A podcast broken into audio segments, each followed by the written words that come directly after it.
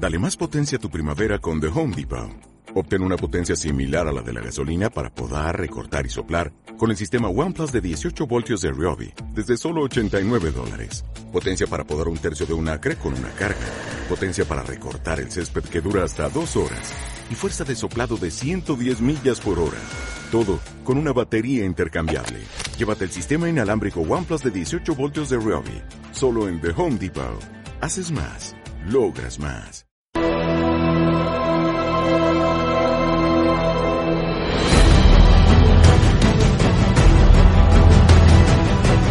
Te damos la bienvenida a tu programa Palabras de Vida Eterna. En estos momentos compartiremos el libro de Éxodo, Shemot.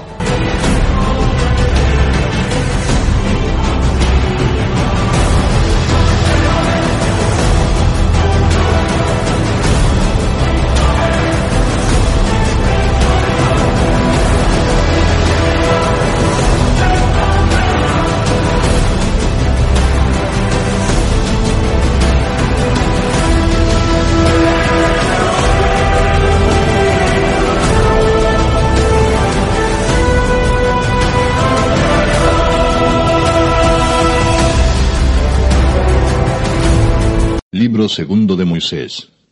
Éxodo. Capítulo 26. Eh, 26, ¿no? 26. Técnico, ¿no? Así se puede decir, ¿no? Mucha construcción, así que vamos a tratar de, para no ir tan largo, porque esto podría ser, esto, esto si uno va a estudiarlo, va, cada pedacito te va a tomar una hora, dos horas, porque tiene mucha profundidad. Pero vamos a ver si somos capaces de hacer en un resumen rápido lo que dice acá. El tabernáculo, así está escrito en algunas Biblias, ¿no? o la tienda de campaña o el santuario, la Mishkan, ¿m? la Mishkan, en otros, en otros, en otras versiones.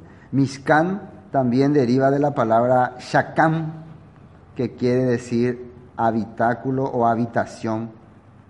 Y de ahí también aparece esta palabra Shekinah, que sería presencia de Elohim o manifestación de Elohim. Entonces estamos hablando de, una, de la construcción de una habitación, no donde iba a vivir Elohim. Él no puede tener una casa donde vivir. Inclusive el mismo rey Salomón dice que el, el templo que edificó no es capaz de sostenerle.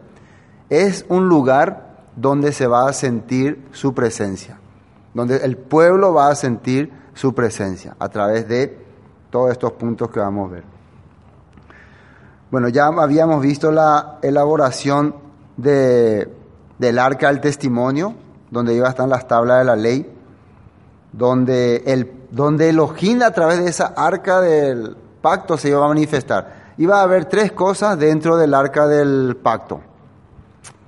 A ver, la vara de Aarón, el maná, y las tablas de la ley, los diez mandamientos. La vara de Aarón en la Biblia que representa la resurrección y la autoridad. Resurrección y autoridad. El maná es el alimento que vino de lo alto, el alimento que viene de lo alto. ¿Se acuerdan que Yeshua le dijo a los que le había dado de comer, trabajen por la comida que a vida eterna permanece? Esa vez él alimentó a cinco mil personas con cinco panes de cebada y dos peces. Pero ese, esa, cinco mil personas no pueden comer con esa cantidad. Quiere decir que ahí hubo un milagro, que ahí hubo una manifestación divina. Entonces, pero ellos vinieron a Yeshua porque estaban saciados, dice, saciados de pan. Pero no estaban calculando que ese pan que consumieron no era el pan de la panadería de la esquina, era un pan celestial. Y eso celestial representa la eternidad. Si es que vos pensás en lo que, ¿quién es el que te está dando ese pan? Por eso es que en la Torah también los israelitas, cuando comieron el maná, ellos se saciaron con maná, pero ellos no, no, no identificaron de dónde venía ese maná. Fíjense que en números 21 ellos dicen, eh, murmuraron y dijeron, ¿quién, quién, ¿quién se acuerda la palabra que dijeron? ¿Eh? Insustancial. O sea, en Reina Valera, como dice, estamos hastiados. ¿Escucharon esa palabra, no? estamos hastiados de este pan tan liviano. Imagínense. Así dijeron para cuando apareció la serpiente de bronce. Estamos hastiados de este pan tan liviano, nada más y nada menos por el maná que descendía de lo alto. Quiere decir que ellos estaban alimentándose físicamente, pero no espiritualmente. Entonces, por eso murió en el desierto. ¿no? Ahí, porque vos te vas a alimentar físicamente, pero vas a vivir nomás. Y después a morir otra vez. Pero lo que, lo que vos recibís, si eso, si lo que vos recibís es lo que viene de lo alto, entendiendo que ese pan es un pan celestial, cierto, te sacia, pero vos entendés que viene de lo alto, eso de lo alto es lo que produce en ti la fe y la vida, la eternidad. Bueno, esas tres manifestaciones son lo que había en el, lo que va a haber en el arca del pacto y son lo que el hombre necesita para relacionarse con el Padre. ¿Qué necesita? Pan, o sea, celestial, palabra celestial, eh, resurrección, autoridad y eh, ley, los mandamientos, los, los diez mandamientos. Sin esos tres puntos no podemos charlar con Elohim, no podemos dialogar, simplemente así, ¿no? Entonces cuando ellos venían a la Mishkan con ese propósito, inclusive el apóstol Pablo dice, en Romanos capítulo 9, que si confesares con tu boca que Yeshua es el Mesías y creyeres en tu corazón que Elohim le levantó de los muertos, y creyeres en tu corazón, sí, así dice, ¿no? Que Elohim le resucitó, será salvo. Así está escrito. Si podés creer que Yeshua resucitó, entonces puede ser parte de la comunidad. ¿Por qué era que la vara de Aarón reverdeció? Porque, Aarón, porque Coré se rebeló contra la autoridad de Aarón y de Moisés. Y la autoridad de Aarón y de Moisés no era su autoridad. Ellos mismos dijeron, esta no es nuestra autoridad. Esta es la autoridad de lo alto. Ustedes contra, lo, contra el Todopoderoso se rebelan. Entonces, la resurrección de la vara de Aarón representa la autoridad de lo alto. Amén. Eso. Bueno, para entender un poco. Y también ahí aparece el candelero de oro en, en ese, y la mesa de los panes de la proposición. Ahora, capítulo 26. Harás el tabernáculo o sea, la tienda de campaña, la Mishkan, de diez cortinas de lino torcido, azul, púrpura y carmesí, y lo harás con querubines de obra primorosa. La longitud de una cortina de 28 codos y la anchura de la misma cortina de cuatro codos. Todas las cortinas tendrán una misma medida cinco cortinas estarán unidas con la otra y las otras cinco cortinas unidas una con la otra. Y harás lazadas de azul en la orilla de la última cortina de la primera unión, lo mismo harás en la orilla de la cortina de la segunda unión. 50 lazadas. Después vamos a explicar qué significa esto. ¿no? harás en la primera cortina y 50 lazadas harás en la orilla de la cortina que está en la segunda unión.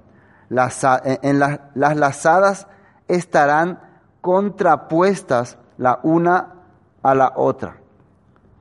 Harás también 50 corchetes de oro con los cuales enlazarás las cortinas la una con la otra y se formará un una tienda de campaña, una misca, o sea, una, una carpa, ya eso es, ¿no?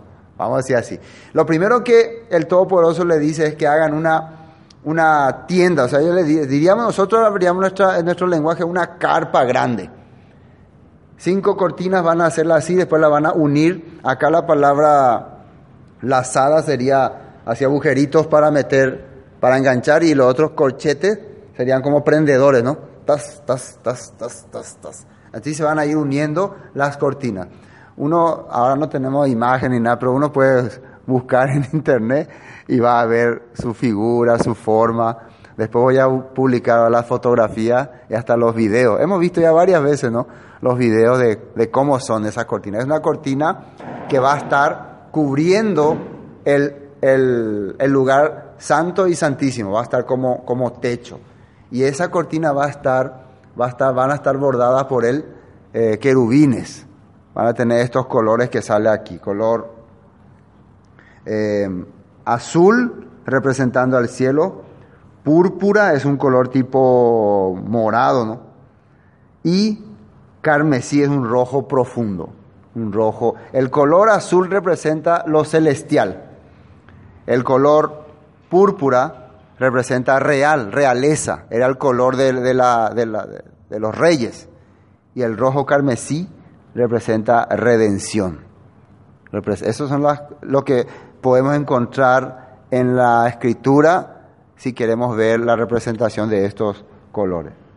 Bueno, eso entonces va a ser lo que va a cubrir el, el tabernáculo. Vamos a ver un, texto que está en la Biblia, Génesis capítulo 3, 24.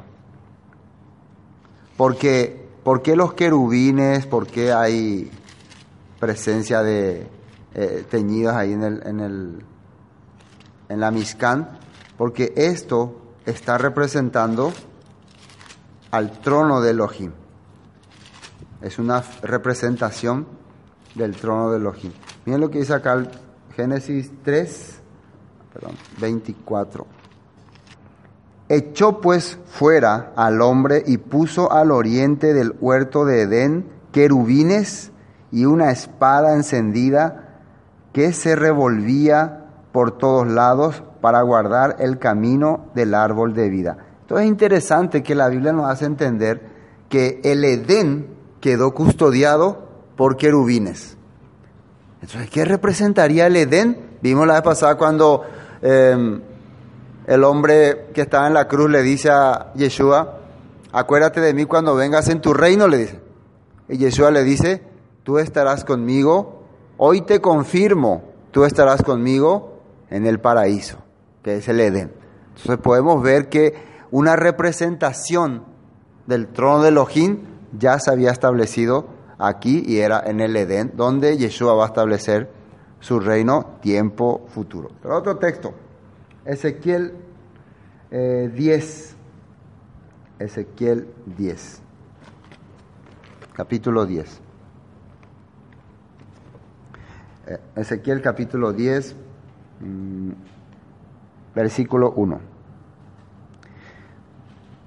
Miré y he aquí en la expansión que había sobre la cabeza de los querubines como una piedra de zafiro que parecía como semejanza de un trono que se mostró sobre ellos.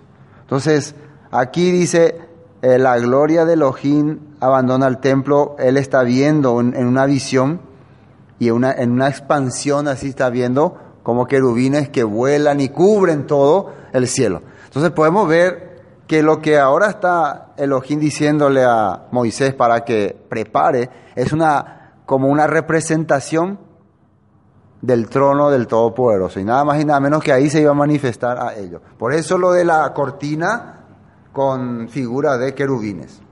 Bueno, vamos a continuar. Después, esa es la primera cobertura que iba a tener el tabernáculo. Recuerda que el tabernáculo iba a ser una, una tipo caja, iba a tener cortinas que le iban a cubrir así, ¿no? Lo primero que iba a tener una cortina de lino fino, una tela especial, una tela trabajada, una tela precisamente también que según Apocalipsis representa nuestra justicia, las cosas correctas que hagamos. Y si estaba tachada así con esos colores, que tienen también esa representación, lo celestial, lo real, la redención, quiere decir que nuestra justicia se basa en eso. Se basa en la redención, se basa en lo celestial y se basa también en la realeza. En eso se basa nuestra justicia. Dice en Apocalipsis que a la novia se le concedió que se vista de lino fino, resplandeciente. Versículo 6. Harás también 50 corchetes de oro con los cuales enlazarás las cortinas la una con la otra y se formará un namiscam. Otra cosa interesante, eran cortinas separadas, se le hizo las, ¿cómo le llama acá? Eh, eh, ¿Cómo se llama? Este, lazadas No sé en otra versión cómo dice, la titula mía, lazadas, lazos. Acá en 5 dice eh, tanto las cortinas del primer grupo como eh, asientos, ojuel, o, ojales, ojales también se llama, ¿no? Ah, ahí tiene ojales, ¿no? Tipo, ¿dónde se meten los botones así, no? Eso, eso. Bueno, y los corchetes son como ganchos. ¿Qué significa esto? Que lo que le da eh, realce, lo que le da manifestación, se puede decir, o, interesante, o importancia a la justicia, a la presencia del Todopoderoso, es un pueblo conectado, es un pueblo unido. Por eso dice, van a unir, es un pueblo unido. La unión del pueblo de Elohim forma, lo que dice acá, un namiskam. Dice, eh, harás también 50 corchetes de oro con las cuales enlazarás las cortinas la una con la otra y ahí dice, y se formará una un tabernáculo. Acá en esta versión dice un ratito, haz también 50 ganchos de oro para enganchar un grupo de cortinas al otro, de modo que el santuario forme un todo, dice. Un, un así se puede decir, ¿no? un ejap. Un, eh, un grupo de cosas juntas. Eso quiere decir, una unidad como Yeshua había dicho también que Él estaba esperando que tu pueblo sea uno en su nombre. Eso es muy importante, ¿no? Eso es lo que representa, de lo primero que entonces ellos ven cuando entran, ahí el, eso, eso va a quedar como cielo raso, ¿no? ¿Qué es lo primero que van a ver? La imagen de los querubines, el color azul, el color púrpura, el color carmesí, eso representa la justicia del Todopoderoso. Eso representa a Yeshua con su pueblo. Yeshua con su pueblo. Eso es lo primero que van a ver. Eso es lo que hay dentro de la vida del creyente. Adentro. Después, versículo 7. Harás asimismo cortinas de pelo de cabra para una cubierta sobre el tabernáculo. Once cortinas harás. Luego iba a tener una segunda capa, pero esto iba a ser hecha de eh, pelos de cabra una tienda. ¿no? La longitud de cada cortina será de 30 codos y la anchura de cada, de cada cortina de 4 codos. Una misma medida tendrán las 11 cortinas. Y unirás cinco cortinas aparte y las otras seis cortinas aparte. Y doblarás la sexta cortina en el frente del tabernáculo. Y harás 50 lazadas en la orilla de la cortina al borde de la unión y 50 lazadas en la orilla de la cortina de la segunda unión Harás asimismo cincuenta corchetes de bronce, los cuales meterás por las lazadas y enlazarás las uniones para que se haga una sola cubierta. Esto también para la segunda tela, la segunda capa que iba a ser de piel de cabra.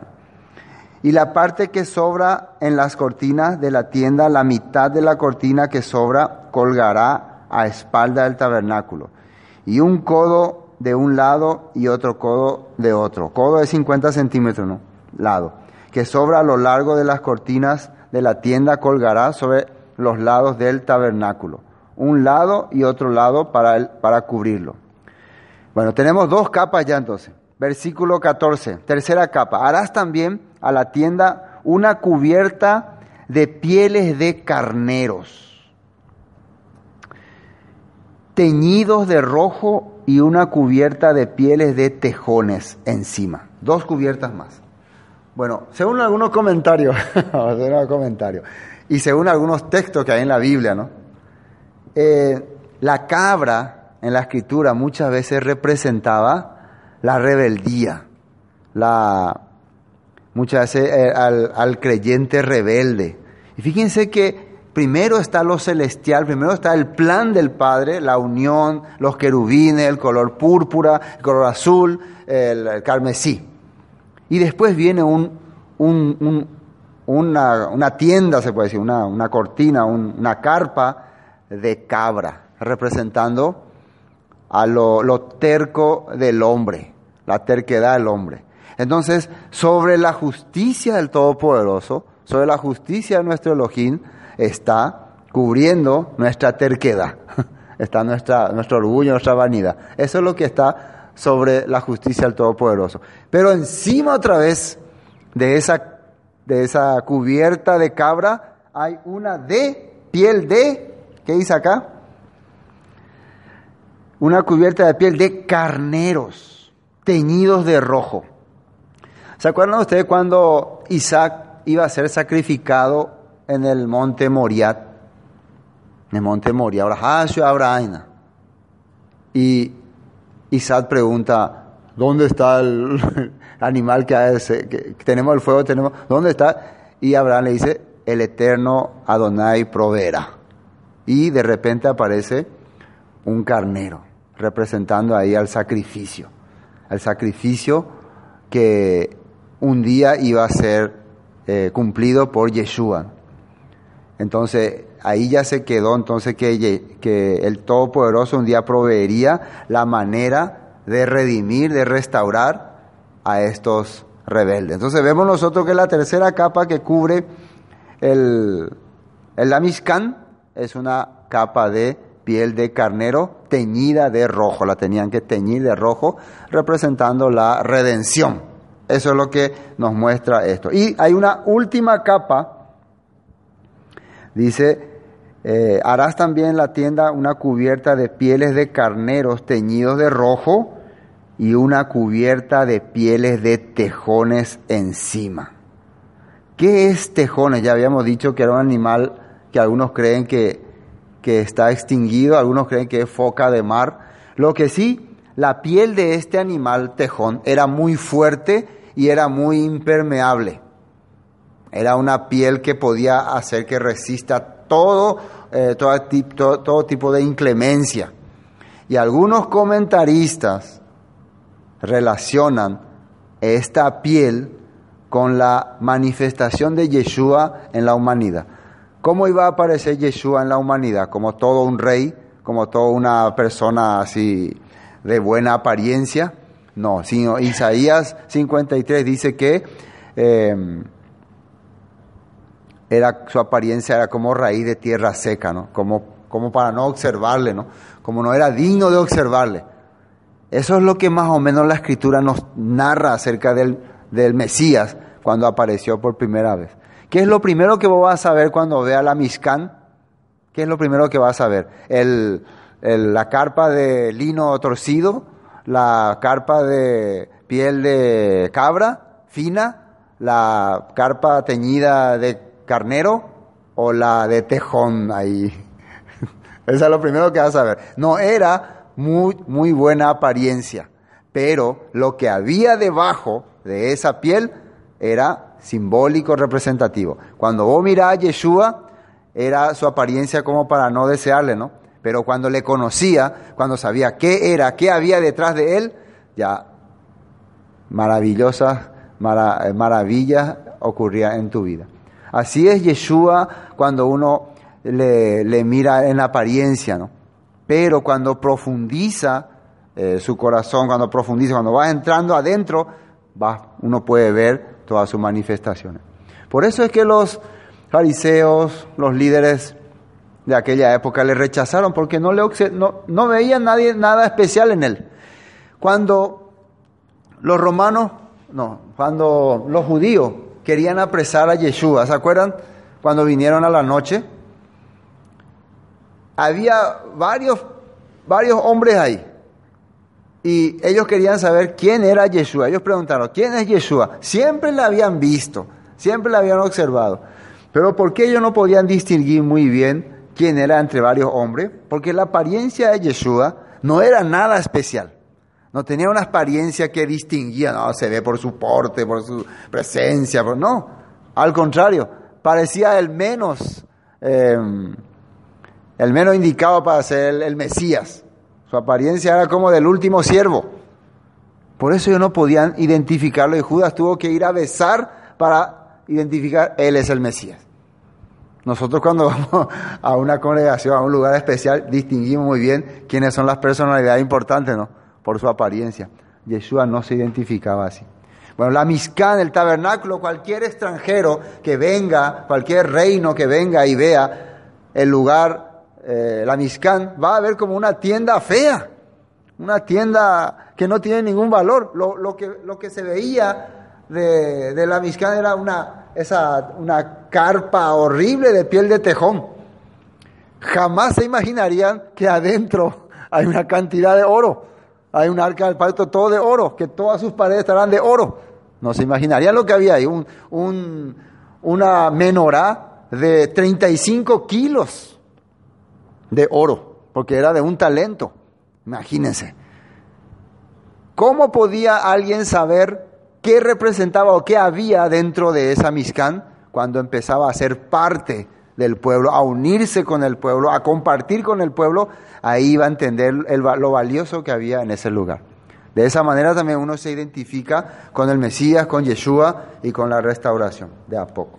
Bueno, así entonces terminamos la parte de las pieles, ¿no? La, las coberturas, los cobertizos, que también es una manera de representar a una tienda de, de matrimonial, a una carpa matrimonial donde el esposo con la esposa, después de la boda, eh, se, con, se juntaban para consumar el matrimonio. Representa también ese punto. Versículo 15. Y harás para el tabernáculo tablas. Ahora viene la parte de eh, la pared. Tablas de madera de acacia que estén derechas. La longitud de cada tabla será de 10 codos y de codo y medio la anchura. A ver, 10 codos, aproximadamente 5 metros, ¿no? 5 metros de altura. ¿Era alto o no era alto el tabernáculo? 5 metros de altura y codo y medio, un metro 20 centímetros. No, no es un metro 20 centímetros. Codo es 50. 70 centímetros por ahí. 70 centímetros. Este era el tamaño de cada tabla. Y 5 metros de largo. Todo eso tenía que estar recubierto de oro. O sea, esa tabla tenía que entrar por una cobertiza de oro. Si se puede decir, ¿no? Imagínense lo que había debajo de esa piel de tejón. Nada más y nada menos. Bueno, así empieza diciendo, harás eh, para el tabernáculo tablas de madera de acacia que estén derechas. Eh, la longitud de cada tabla será 10 codos y de codo y medio la anchura. Dos espigas tendrá cada tabla para unir las unas con la otra. No sé si me equivoco, pero esa espiga sería así como eh, ¿cómo se diría? Es como los, así, como estos, estos son machimbres, ¿no? Tienen una salidita ahí que hace que se conecten uno con otro, por, por eso se pueden conectar, ¿ven? ¿Cómo se conecta? Entonces tienen una idea, ¿no? Entonces la madera, si es una madera fina nomás, no va a poder unirse así, entonces le van a hacer una, una, un bordecito y al otro le van a hacer un, un canalcito y ahí, ¡pac! se va a unir, ¡pac! se va a unir. Eso serían las espigas. Imagínense, eso también representa la vida de, una, de un creyente. Cada tabla, recuerden, cada tabla representa un creyente. Si vos sos una persona recta, si vos sos una persona que todo tu molde está perfecto y no sobresalió un pedacito, no tiene una, una, un, no te sobra un pedacito, así algo, una deformación, una pequeña deformación, no vas a poder unirte con otro vas a ser un solitario, un cuadrado perfecto solo. Pero si tenés un pedacito de desmolde, así se puede decir, ¿no? Una desmoldeadita en tu vida, vas a poder unirte con otro. ¿Se acuerdan cuando dice que Elohim elegía a los sacerdotes? ¿Qué característica tenían que tener esos sacerdotes? ¿Cuál era la característica? Eran débiles eran capaces de cometer errores. Por eso eligió ese tipo de sacerdote. Así ellos podían comprenderle a otra persona. Pero si era un sacerdote que nunca se equivocaba, que nunca cometía error, entonces jamás iba a poder entender los problemas de las personas. Eso es lo que estas tablas que van a cubrir, que van a ser la base, la pared, lo sólido, tenían. Para que puedan unirse, tenían que tener una pequeña eh, espía, una pequeña salidita, de deformación, pequeña deformación que se le hacía a propósito. No solo eso, va a haber más, va a haber más también. Estamos entendiendo un poco, ¿no? Después, eh, 18, ¿no? Harás pues las tablas del tabernáculo, 20 tablas al lado del medio, medio, mediodía al sur. Y harás 40 basas de plata debajo de las 20 tablas, dos basas debajo de una tabla para sus dos espigas y dos basas debajo de la otra tabla para sus dos espigas. ¿Qué es basa? Basa es igual que base, ¿no? Entonces está la tabla, tiene que tener una primera base, una, una base que se conecta con uno. O sea, acá tiene esta tabla, entra con uno y esto otra vez, viene, entra con otro. Entonces le da soporte, no sé si me capta, ¿no? Le hace que el, el, pisar el suelo la haga fuerte, porque no, no es solamente una tabla y que llega con una base. O sea, lo que sostiene a esa tabla es la base que le cubre primeramente y esa base de plata se encastra otra vez por la base que está en el suelo. Entonces hace un soporte fijo, fuerte. ¿De qué era esta, esta base? De plata. Y increíblemente en el texto, en la Biblia, hay también un tema. Vamos a Salmos. Recuerden, vamos a, nosotros estamos tratando de darle significado, si no, no vamos a entender mucho.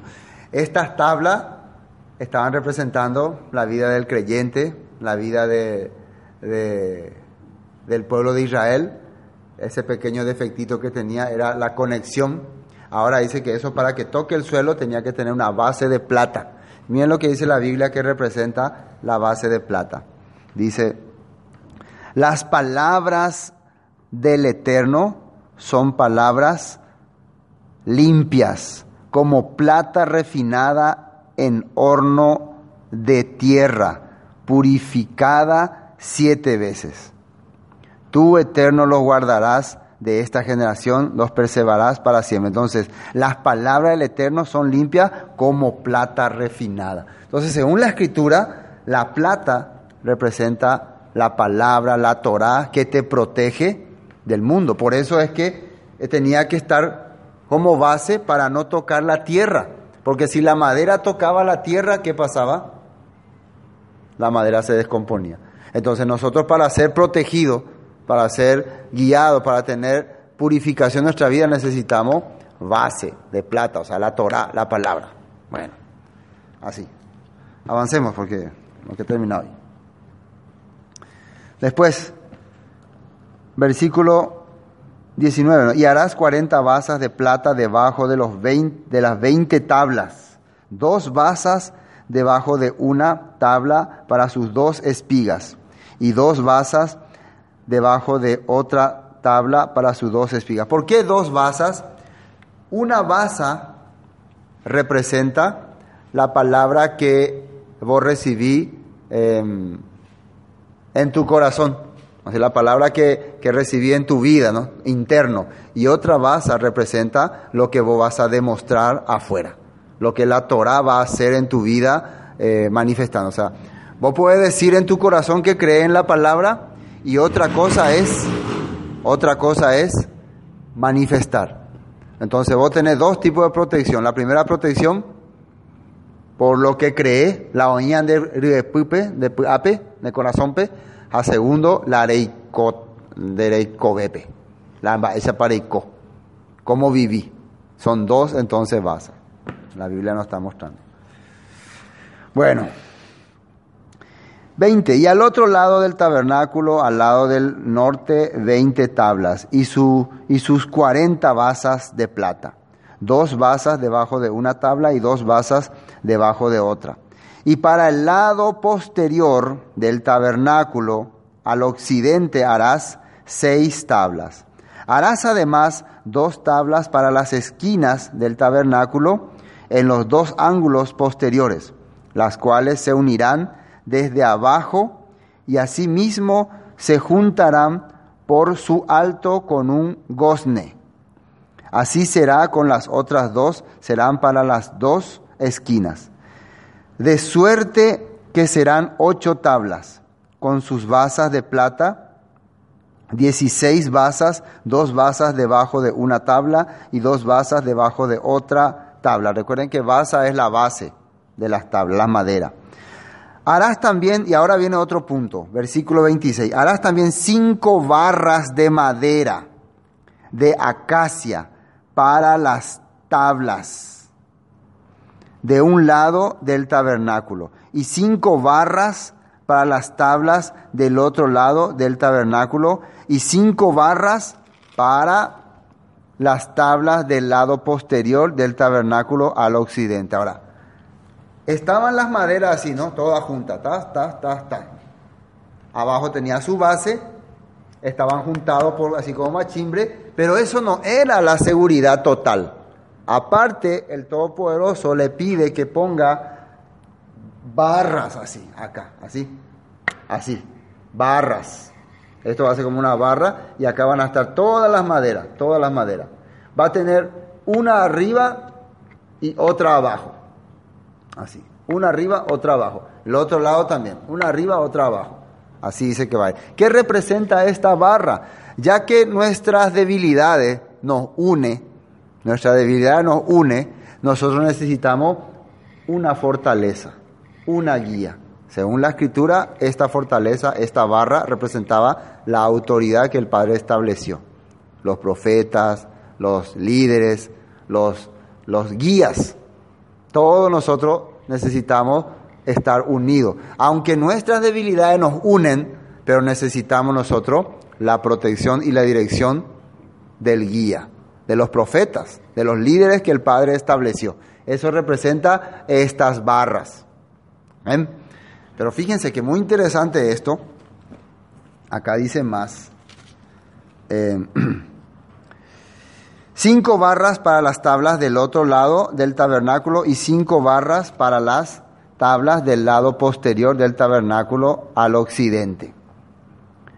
Y cinco, algunos comentan que, según los numeristas, representa la bendición, la gracia, la armonía. Comentarios, le digo nomás comentarios, cinco, ya que la barra está representando la guía, los profetas, los líderes. Entonces, ¿qué es lo que uno recibe de un líder, de un guía, de un profeta? La gracia, la bendición, la, la guía, la protección, la seguridad. Eso es lo que recibe estando con una autoridad. ¿Por qué el pueblo quería en el tiempo de Saúl? ¿Por qué quería un rey? Ellos sentían que el rey le iba a traer protección, pero la verdad ellos no estaban dándose cuenta que Samuel estaba como representante del Todopoderoso, como una barra protectora. ¿Se acuerdan cuando Elí era juez? Él se había desviado de la verdad, vinieron los filisteos, llevaron el arca, el pueblo quedó sin protección. Pero cuando Samuel empezó a dirigir el pueblo, encabezó nuevamente la, la defensa y el Todopoderoso protegió a su pueblo. Él era una barra protectora, ellos no pudieron notar nada más ese punto. Bueno, harás asimismo, eh, no, estoy, ya pasé ya. 26. Harás también cinco barras de madera de acacia para las tablas de un lado del tabernáculo, cinco barras eh, tablas de otro lado del tabernáculo y cinco barras para las tablas del lado posterior del tabernáculo al occidente. Y la barra de en medio, atiendan bien que acá hay otra barra especial. La barra de en medio pasará por en medio de las tablas de un extremo al otro. ¿Cómo le explico? Más o menos me van entender. Esta es la madera. Las barras, las cinco barras estaban así, cubriendo, acá, acá, así, cubriendo, ¿no? Protección, líder, profetas, guías, reyes también, todo. Pero aparte iba a haber una barra que iba a estar dentro, acá. Se iba a hacer un, un agujero acá y iba a estar adentro. Imagínense. Imagínense lo seguro que era esa Mishkan, que esa pared. Primero, la unión de cada tabla por la, la espiga, ¿no? Que representaba nuestras, nuestras debilidades, nuestras. Porque una, una tabla fuerte y vos le haces una espiguita ahí es débil, pero esa debilidad hace que se pueda unir con otro y se queda fuerte. Segundo, unas barras. Otra vez protección, que es líder, profetas, autoridad, pastores, dirigentes, reyes, todo lo que el Padre iba a establecer para que pueda tener protección. Y finalmente una barra que pasa en el medio de las tablas que le va a dar máxima seguridad. ¿Quién representaría esa barra de en medio? Según los estudios eh, rabínicos, esa, ellos creen que Jacob representa esa barra, porque Jacob logró que se establezca el pueblo de Israel, eso según los rabinos, según los estudios judíos. Pero para nosotros, ¿quién cree que sería? ¿Quién es el que logró que estemos fuerte, firme, fijo como pueblo, como congregación, como nación? Yeshua. Él es nuestra barra de en medio, nuestra autoridad máxima. Aunque tenemos muchas autoridades, muchas protecciones, pero hay alguien que nos protege desde adentro y que está unido con nosotros, imposible de separarse. Es Yeshua, es la máxima autoridad, lo que le da la firmeza a la Mishkan. Está en medio, en medio de las tablas, medio de nuestro corazón. Amén. Quiero ver, eh, a ver, un texto. Primera de Juan 17, no, Juan 17, Juan 17.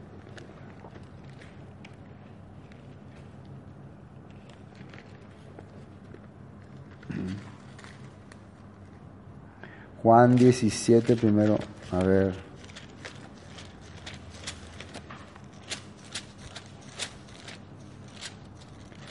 Juan 17, 22. Dice así, la gloria, la manifestación, ¿no? la presencia que me diste, Jesús está hablando, yo les he dado para que sean uno, así como nosotros somos uno.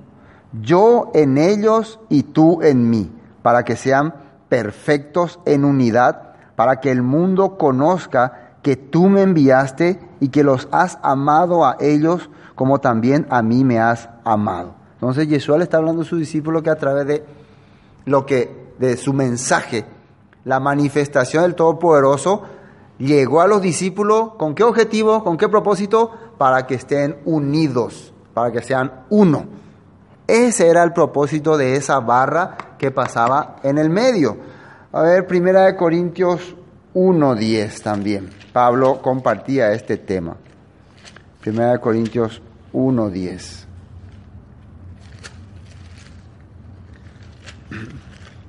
A ver.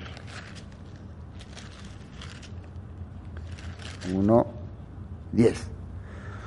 Os ruego pues, hermanos, por el nombre de nuestro Adonai, Adón, Yeshua Hamashiach, que habléis todos una misma cosa y que no haya entre vosotros divisiones, sino que estéis perfectamente, fíjense, ¿sabe la, la palabra perfectamente? Y perfecto siempre significa madurez. La persona perfecta es la que ha madurado, ha pasado ya muchas cosas y ya puede entender todas las cosas. Estés perfectamente unidos en una misma mente y en un mismo parecer. Entonces, imagínense si esto ya estaba unido por su espiga, si ya estaba unido por las barras exteriores, ¿cuánto más una barra que pasa en el medio? Eso ya hace el... Eso, si alguien quiere construir algo seguro, ya tiene la técnica. Hágale un orificio adentro de sus madres y ponga ahí una barra puedo yo caber, bien seguro. Entonces, ¿por medio de quién Pablo pide a los hermanos que estén perfectamente unidos? Yeshua Hamashiach, nuestro Señor, nuestro Adón. Amén. Primera de Pedro 2.5. Primera de Pedro 2.5. También dice así. Vosotros también, sí, vosotros también, como piedras vivas, sed edificados como casa espiritual y sacerdocio santo para ofrecer sacrificios espirituales aceptables a Elohim por medio de Yeshua Hamashiach. Entonces, acá dice, eh, sed edificado como casa espiritual y sacerdocio santo para ofrecer sacrificios espirituales. ¿Cómo vamos a hacer eso? A través de nuestro Mesías que va a ser lo que nos va a unir. Edificado, dice, estar todo junto. Entonces, estamos tratando de encontrarle el significado a cada material o pieza que había en la Mishkan. Amén. Bueno, vamos a terminar. 28. Y la barra de en medio pasará por en medio de las tablas de un extremo al otro, y cubrirás de oro las tablas y harás sus anillos de oro para meter por ellos las barras, también cubrirás de oro las barras y alzarás el tabernáculo conforme al modelo que te fue mostrado en el monte. También harás un velo de azul púrpura, carmesí y lino torcido. Será hecho de obra primorosa con querubines. Este velo era para darle dos dos, dos ambientes al tabernáculo, a la. Entonces, nuevamente ese velo que, iba, que se iba a hacer para que haya un ambiente, para que detrás esté el arca del pacto, el, iba a estar con la figura de los querubines. Quiere decir que este velo iba a representar la gloria de Elohim. ¿Sí o no? La Shekinah de Elohim iba a representar. Iba a representar también a Yeshua. Yeshua cuando vino a la tierra, ¿Con qué objetivo vino? Vino a manifestarnos la gloria de Elohim. ¿Se acuerdan cuando nació y los pastores fueron para verle? ¿Qué había en el cielo? Una legión, un montón de ángeles que cantaban gloria, gloria, la gloria. Bueno, porque Yeshua representaba eso. Eso está representando también este velo que está cubriendo el arca del pacto, que está haciendo dos ambientes en el la Versículo 33. Eh, y pondrás el velo debajo de los corchetes y meterás allí del velo adentro el arca del testimonio y aquel velo os hará separación entre el lugar santo y el santísimo. Así, por medio de este velo, de, este, de esta cortina, la Miscán, la tienda, tenía dos ambientes. Lugar santo al frente donde estaba el candelero, el pan, y detrás del velo el lugar santísimo, donde solamente podía entrar el sumo sacerdote una vez al año. ¿Qué representa eso? Solamente un representante del pueblo puede pasar al otro lado. ¿Quién sería ese representante según el libro de Hebreos? Yeshua. Y al otro lado estaba el pueblo que tenía la luz, los panes y el altar del incienso. La luz de Yeshua, los panes de, que, venían a través de la palabra y el incienso que era la oración que iba dirigido al Todopoderoso, que después vamos a ir observando. Entonces, para entender lo que está representando ese velo. Dos ambientes. Lugar santísimo. Y pondrás la mesa fuera del velo la mesa de los panes, y el candelero enfrente de la mesa, al lado sur del tabernáculo, y pondrás la mesa al lado norte, a lado sur. ¿cómo identificamos el lado sur y el lado norte? A ver, ayúdenme. Ahora, ¿dónde estoy? ¿Dónde está mi norte? Al lado sur del tabernáculo. Y pondrás la mesa al lado norte, sería hacia allá, ¿no? Claro que yo tengo que entrar entonces desde aquí, ¿no? ¿Verdad? A ver. El norte, y harás para la puerta del tabernáculo una cortina azul, púrpura, carmesí y lino torcido, obra de recamador. Y harás para la cortina cinco columnas.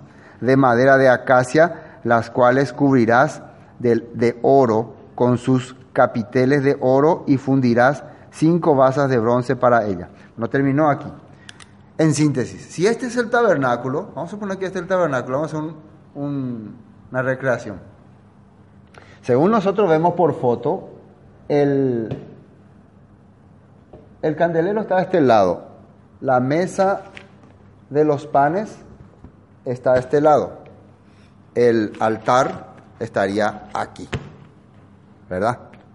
Entonces, si ese es el norte, este es el, está bien, ¿no? Sur, ¿no? ¿Y el sol dónde sale?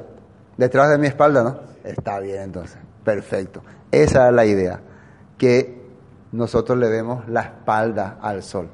Porque la iglesia tradicional hace al revés.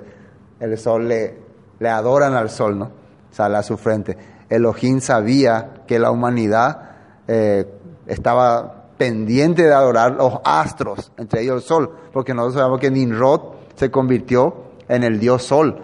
Adoraban los egipcios, adoraban los, adoraban los cananeos, Baal, y adoraban los hititas, los madianitas, todos adoraban la deidad del sol. Pero justamente el, la estaba opuesto a esa deidad. La mayoría de los templos fueron dedicados a la adoración del sol. Inclusive todas las iglesias católicas están puestas para que ilumine el sol hacia ellos. Pero el templo y la Mishkan estaban del lado opuesto. Nosotros solamente teníamos que adorar al Todopoderoso. Amén. Bueno, hoy hasta aquí vamos a compartir.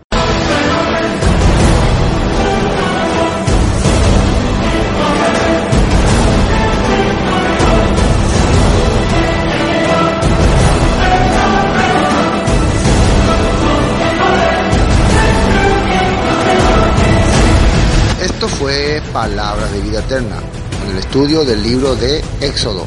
Para cualquier información, 0181 60 46 77. Bendiciones y hasta pronto.